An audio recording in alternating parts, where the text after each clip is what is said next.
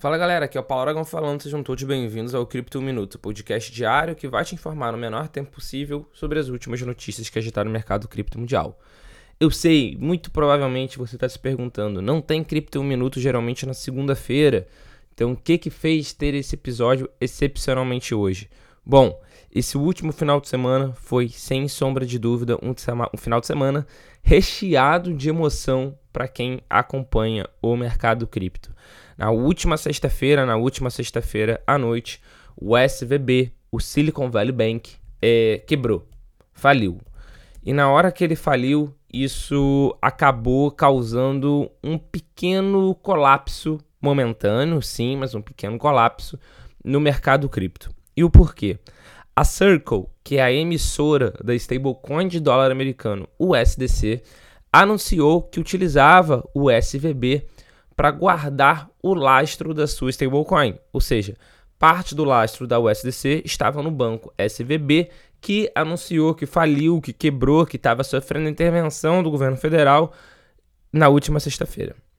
É, inicialmente, eles falaram que parte das reservas de em cash estavam depositadas no SVB e depois eles revelaram o valor. Pois bem, a USDC tinha, naquele momento, de lastro total de tokens emitidos, né? então, consequentemente, de lastro total, cerca de 43 bilhões de dólares, entre 42 e 43. Desse total, 33 estava em 33 e alguns quebrados estava em título americano, títulos de curto prazo, geralmente entre 30 e 60 dias, ou seja, nada muito longo. E a outra parte, aproximadamente 9 bi de dólar, estava em cash, cash dividido entre seis bancos parceiros. E um desses bancos parceiros era justamente o Silicon Valley Bank, o SVB. E dentro do SVB, a Circle anunciou que tinha cerca de 3,3 bilhões de dólares. E naturalmente, quando isso foi anunciado, o que, que aconteceu? Teve um pânico no mercado, normal, com a potencial perda de lastro da USDC e aconteceu uma queda, perdeu o PEG. Ao invés de valer um dólar americano, a USDC chegou a bater durante o final de semana, chegou a bater 89 centavos de dólar americano. Ou seja, teve uma queda bastante considerável, uma queda bastante intensa, sem muita gente saber para onde ia. Isso naturalmente causou um pânico no mercado. Porque sejamos sinceros, um colapso numa stablecoin do tamanho da USDC hoje é capaz de criar um colapso em todo o ecossistema, pelo menos durante um tempo. Para vocês terem uma ideia, hoje em capitalização de mercado, a USDC é a quinta maior. Pois bem, bateu 89 centavos de dólar, mas ao longo do final de semana isso veio se recuperando. Nesse momento que a gente está gravando o Cripto Minuto, por exemplo, cada USDC está 0,9892, ou seja, está quase 99 centavos de dólar de volta. Mas o que, que causou essa recuperação? Primeiro, a notícia do próprio SVB, do próprio banco, de que detinha cerca de 75 a 80% dos fundos depositados. Ou seja, se cada depositante tivesse perdido 20%, a perda da USDC seria de cerca de 600 milhões de dólares. O que, sejamos sinceros, é muita grana, óbvio, mas não era nada muito considerável perante o lastro total. Eles conseguiram recuperar isso em menos de um ano com o título de governo que eles têm, com a taxa de juros atual né, do, dos Estados Unidos. Mas, além disso, ocorreu uma comunicação do governo dos Estados Unidos falando que todos os depositantes terão seu dinheiro de volta. Não se sabe se vai acontecer alguma intervenção do governo nesse sentido, mas ao longo do dia de hoje, segunda-feira, dia 13 de março, a gente vai ter mais notícias.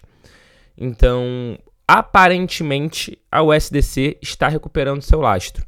Vale ressaltar que não foi só a USDC que perdeu o PEG de 1 dólar. Outra stablecoin que perdeu o PEG de 1 dólar foi a DAI, porque a DAI tem na sua formação de preço outras stablecoins. E uma boa parcela é formada em USDC. Então, nesse momento, por exemplo, uma DAI também está 0.9892, ou seja, está numa cotação bastante similar, bem próxima à cotação da USDC. E como se não bastasse isso tudo que aconteceu durante o final de semana, na noite do último domingo para segunda, ou seja, de ontem para hoje, os reguladores dos Estados Unidos determinaram em caráter de urgência a liquidação total do banco Signature Bank.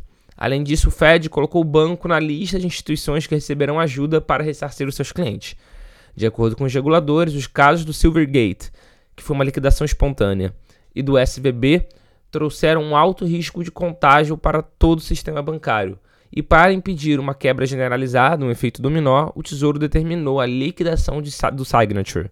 Abre aspas, também estamos anunciando uma exceção de risco sistêmico semelhante para o Signature Bank, em Nova York, que foi fechado hoje por sua autoridade estadual. Fecha aspas.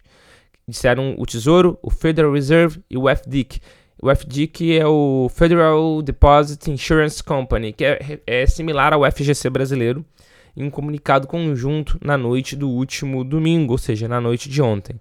Os reguladores bancários disseram que os depositantes do Signature Bank terão acesso total aos seus depósitos. No caso do SVB, o seguro do FDIC, que é, de novo, é similar ao FGC brasileiro, cobriria menos de 3% dos depósitos.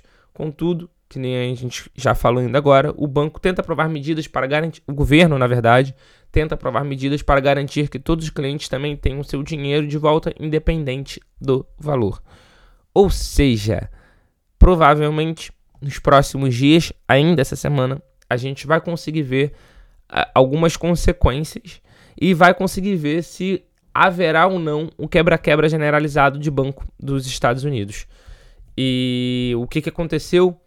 Com essa, todas essas notícias, o Bitcoin está experimentando, não só o Bitcoin, mas como as principais criptos, estão experimentando nas últimas 24 horas uma valorização considerável. O Bitcoin, por exemplo, agora nesse instante de gravação está cerca de 22 e 100 mil dólares, com uma variação de 27% nas últimas 24 horas, e o Ether está cerca de 1.582 dólares, também com uma variação de cerca de 7% nas últimas 24 horas, 7% positivo.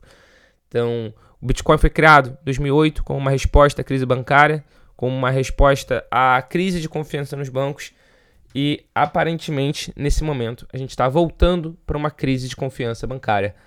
A gente vai acompanhar aqui no Cripto Minuto o que vai acontecer e naturalmente a gente vai trazer para vocês assim que possível.